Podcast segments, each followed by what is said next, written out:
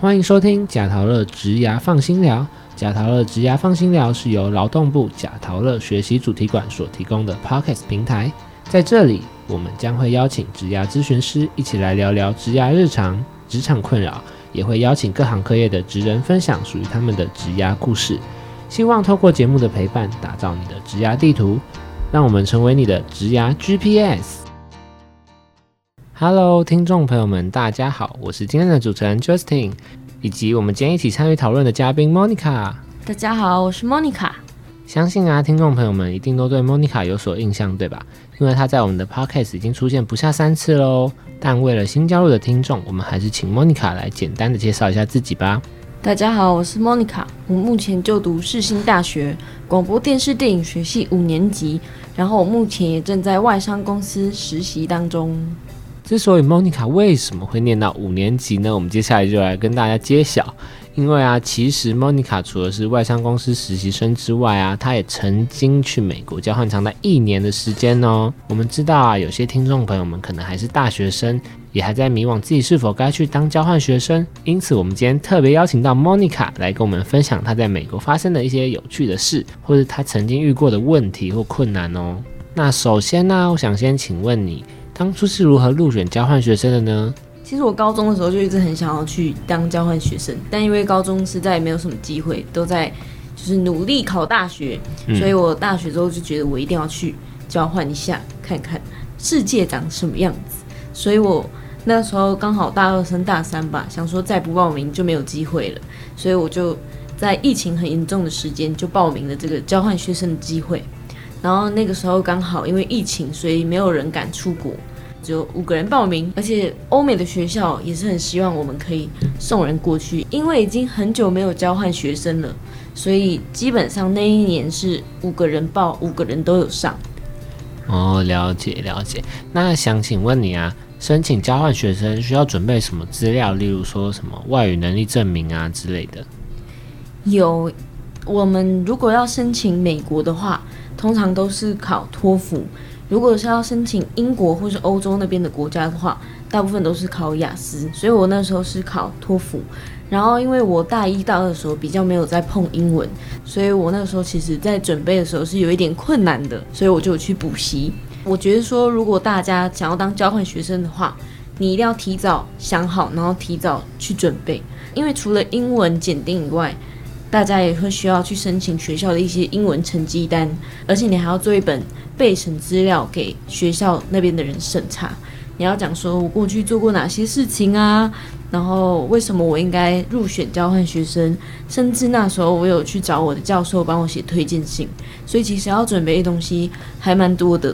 大家如果想要交换学生的话，记得一定要提早准备。对，那其实每个学校教的东西也都不太一样，所以你是针对世新大学的。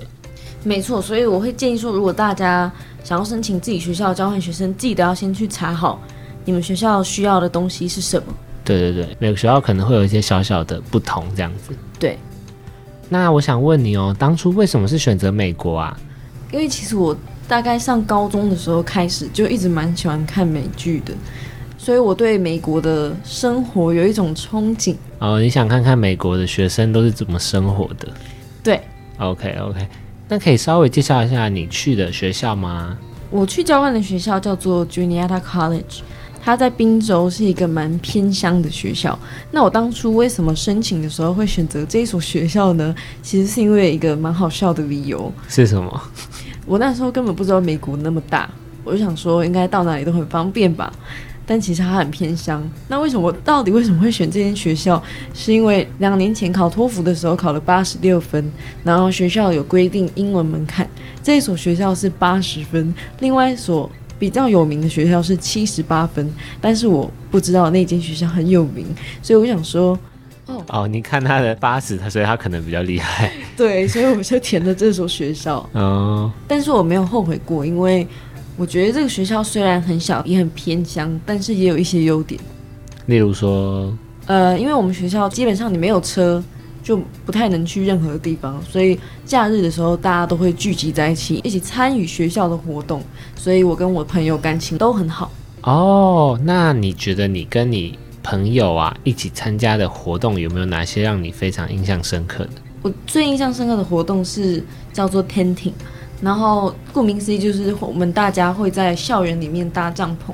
我那时候就想说，既然我都在这里，那我一定要参加，因为我觉得说这个活动跟台湾的活动非常不一样。那时候是有一点秋天，快要冬天，所以其实晚上的温度大概是八到十五度，要睡满五天其实蛮难的。而且你要想，有时候甚至会下雨，所以就会更冷。而且有时候半夜的时候会有人把你叫醒去解任务或是点名，但我记得那些任务都是非常有趣的。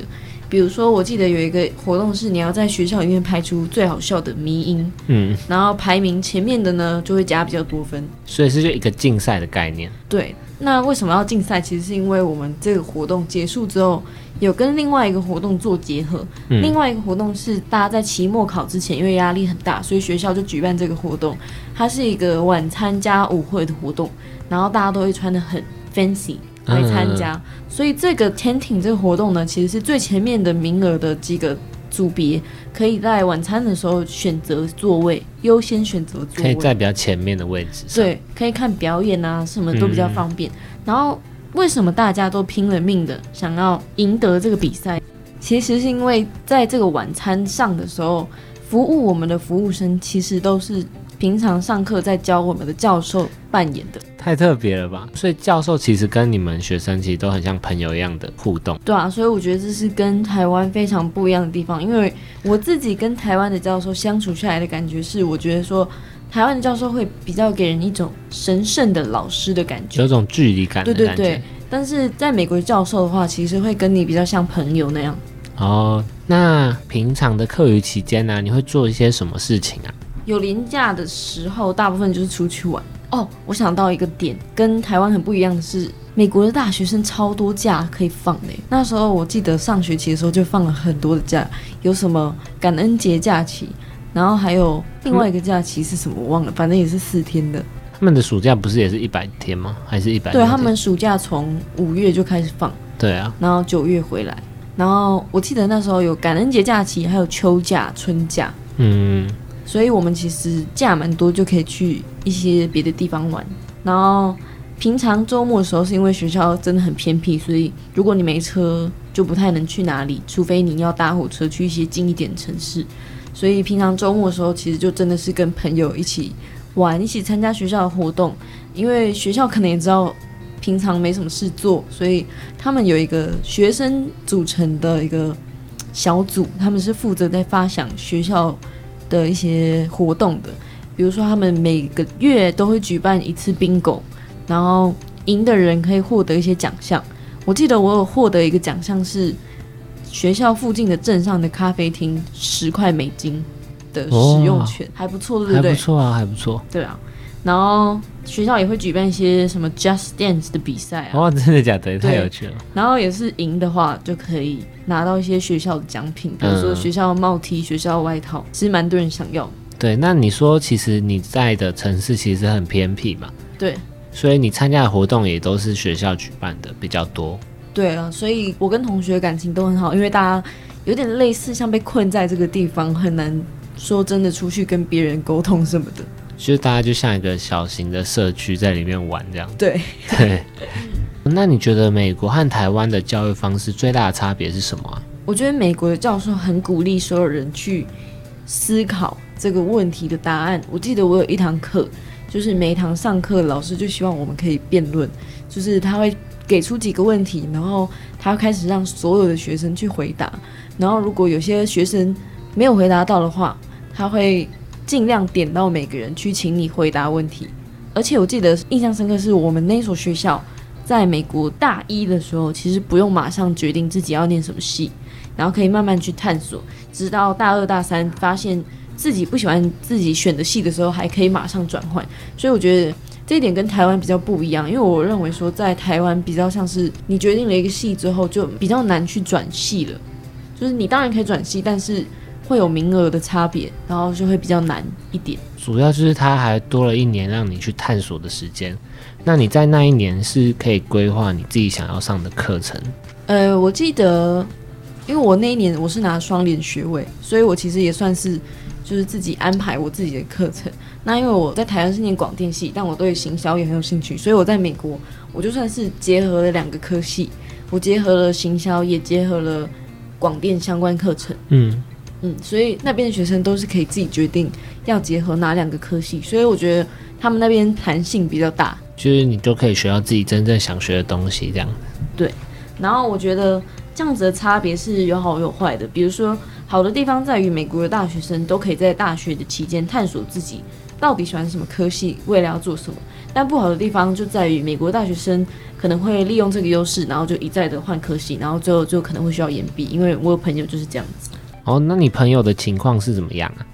我记得他跟我讲说，他大一的时候想要念的就是中文，嗯，但是那个时候我因为疫情的关系，学校没什么钱，所以就有先把中文的老师辞退，所以他刚好进来的那一年就没有中文老师，所以他就只好选了一个法文系。那他在念到大二的时候，还是发现自己对法文并没有那么有兴趣，所以他后来又转到中文系去。然后他跟我讲说，因为他其实大二大三本来就有想要去交换学生的想法，所以他原本已经几乎确定要去法国交换，但是因为他换了科系之后，他就也想转换跑道，直接跑来台湾交换。所以我觉得美国在这方面弹性都非常大，就是让学生可以自由的去选择，但也因为这样子，他现在必须要延毕。哦，那你在这一年的交换期间呢、你有没有一些很印象深刻的课程呢、诶，我觉得我最印象深刻的课程是有一个课叫做企业分析的课程。嗯然后我记得那个时候老师比较希望我们是可以理论结合应用。我觉得非常特别的一个地方是在于，他希望你可以就是回家先自己念理论的书，然后到课堂上的时候，其实老师不会再跟你讲理论的东西，他会准备好几个跟企业行为有关的问题，跟大家开始讨论自己的看法，然后再来是他会帮我们每个学生分组，每个礼拜我们同学都会见面，然后去完成老师给我们的任务。嗯比如说，我们第一次见面的时候，我们就需要去大家一起玩桌游，然后去了解对方的性格，嗯然后完成另外一个活动，就是比如说我蒙上眼睛，然后我同学要提醒我往哪边走。他在 他在一个教室里面用桌椅搭成一个迷宫，然后我蒙上眼睛，我同学在后面带领我走出那个迷宫。然后为什么会分组，然后要完成这些活动？是因为我们期中的时候会有一个超大的活动，是这个课程最传奇的活动。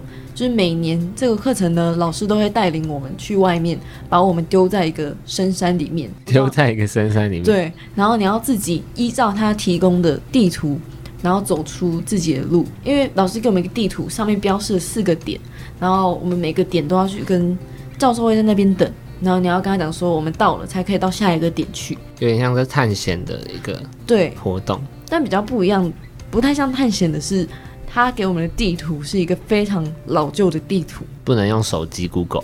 对，绝对不行。他说，除非是紧急情况才能用手机嗯，打电话。然后他给我们的地图就很老旧，然后还要自己记得带指南针。指南针 我就知道，还要自己带指南针，对他不会提供，如果你没带你就完了。就是你都要用最原始的方式去团队合作。对，我觉得很有趣的地方就是在于，因为这个地图非常老旧，所以上面很多小路其实已经消失了。哼 但是老师不会跟你讲，他就是想要让你自己做决定，然后做完这些决定之后，比如说我们那时候我们小组决定一开始就决定不要走小路，因为根据前人的经验，他们说走小路就是会消失。说一些学长姐的经验。对，结果到第一个点的时候，发现我们组是最后一个到，所以嗯，要到第二个点的时候，我们同学就决定好，那我们这次试试看走小路。结果我们就迷路了，因为那条路走到一半其实就不见了，所以大家就要翻山越岭，爬过一堆石头。那怎么办？走到最后，我们组员就有人开始生气了。他是一个排球队员，嗯然后他就是很想要赶快下山，他又开始用手机打电话给老师，但打不通，因为那时候是深山里面，所以他就一个人在前面探索，然后走超级快，我们都跟不上，所以这个时候就可以应用到我们课程所学的，因为我们在讲企业分析嘛，然后我们要分析不同人的个性跟企业的抉择的关系，所以我那时候就可以用这个人去写我们最后爬山完之后要写的作业。哦，所以这就是课程如何结合理论，所以我会觉得说这个活动非常特别。这真的确实会蛮印象深刻。那你们当初迷路了之后怎么解决啊？迷路之后就是走回去，没有哎、因为这就跟我们当初课程上学到的有一个一样，就是我们会一直觉得说自己做的抉择好像是对的，所以就不愿意去回头面对，其实我们做的觉得是错的。嗯，这是有一个我们课程上学到的理论，说人们就是会这样，所以我们就决定好，然后一直走下去。然后走到一半的时候，大概发现我们应该真的是错了，就是结合到另外一个理论，就觉得说我们已经做了前面这么多的事情，我们就不想要再浪费时间。就不想在这时候放弃。对对对，所以我们就决定要继续做到底，所以我才说这堂课的很多理论都是可以跟我们的行为做结合，所以我非常印象深刻。这蛮有趣的一个活动。对啊，那还有没有其他的课程？就是除了这个之外，另外一个印象深刻的课程是那时候我们学校有两堂合唱团的课，一堂是你必须要真的就是去考故事才能加入，然后那一堂课学校会带你们去参加各种各样的合唱团比赛，然后就可以全国到处跑，甚至可以出国比赛。嗯，但是因为我没有去考试，所以我选择加入是另外一堂不用考试就能加入的合唱团。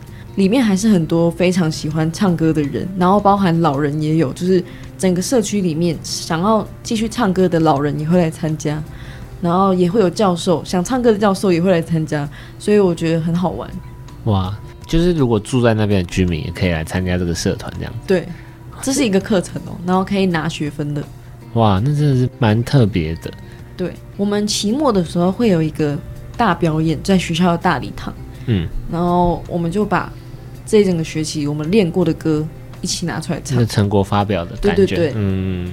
那你在美国交换的时候啊，你觉得最大的困难是什么啊、例如说语言啊，或者什么饮食习惯啊，或者是可能交朋友之类的人际关系上面。我觉得最大的困难一定是语言。其实我刚去的时候，我都会觉得很难跟当地人交朋友，或是跟欧洲人交朋友，因为他们都会有自己的群体。因为欧洲人跟美国人的英文就是比我好，然后有时候其实是没办法太快沟通的。我记得刚去的时候，人家跟我讲什么，我都只能点头，因为太快也没办法回应。所以最一开始，我觉得最大困难一定是语言，但后来就会逐渐接受自己，然后交到适合自己的好朋友。所以我会觉得说没有必要为了交朋友就去随波逐流。然后我觉得语言在课程上也是一大的难题，就比较难听懂教授在说什么。但是因为教授理解我们这些交换学生的母语就不是英文，所以他们都会对我们比较宽容，对然后我后来的解决方法其实就是在课堂上用我的设备录起来，对不对？录音起来，然后回去再多听几遍，或者是问我的朋友，诶，老师到底在讲什么？我听不懂，所以我就会需要花比较多的时间去学习。哦，所以主要是语言的部分。那食物呢？你不会可能很怀念亚洲的食物？是蛮怀念的，因为那时候学校有学餐，我们大部分都是吃学餐，然后我觉得非常的都是汉堡。对，就不是我的菜，就是披萨、汉堡，然后有时候他们会想要就是多元发展，就是有一种嗯多元性的感觉，嗯，然后就会做亚洲食物，但那个亚洲食物就不是亚洲食物啊，他们就是想要让大家都能吃到自己喜欢的东西，但就每次一吃到我就觉得很失望，因为上面就会想说这是亚洲食物，但吃起来就不是，就还是美食。对，就会很失望。哦，那边的人都会说这是 American Asian food，就是美国人做的亚洲食物。那你刚去美国的时候啊，因为会遇到这些不适应啊，或是文化冲击，那你当下、啊、你的美国梦有没有幻灭啊？有幻灭的部分，也有想念的地方。对幻灭的部分，大部分是因为我对美国的大城市有太多美好憧憬，可是去了以后才发现这些地方不是只有好的一面，因为他们的高消费、高发展，所以有很多人其实负担不起，然后会直接在路边搭帐篷，就变成不太好看的街景。那跟我平常在美剧上看到的大城市风景是不太一样，但其实看多了就习惯了。然后我还依然存在美国梦，因为我主要是觉得那边的文化跟台湾的比较不同。然后我觉得以我的个性来讲，我觉得那边的文化我比较喜欢，主要是因为你在路上遇到人的时候，你可能就可以直接开始对话，大家就会问你你今天过得怎么样啊，然后就会小聊一下。可是，在台湾好像比较不可能会有这样子的情况发生，而且在美国的时候，我觉得我可以穿我最喜欢的衣服，然后没有人会评断我，大家都会很尊重你。但我觉得在台湾比较像是大家有一个比较相似的审美标准，对觉得他们可以让很多人可以自在的做自己的感觉。对。我记得那时候很震惊，是我看到有一个身材比较肉的女生，嗯，然后她直接穿比基尼，就是在学校活动上。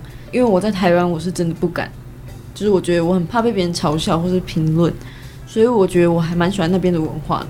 哦，那还有没有什么一些可能文化上有趣的差异之类的？我记得那时候快要回国的时候，我有去我男朋友家做客一阵子，然后他是美国人，所以那个时候几乎天天都吃汉堡。嗯然后有一天我就受不了，我就问他说：“我们可以不要再吃垃圾食物了吗？”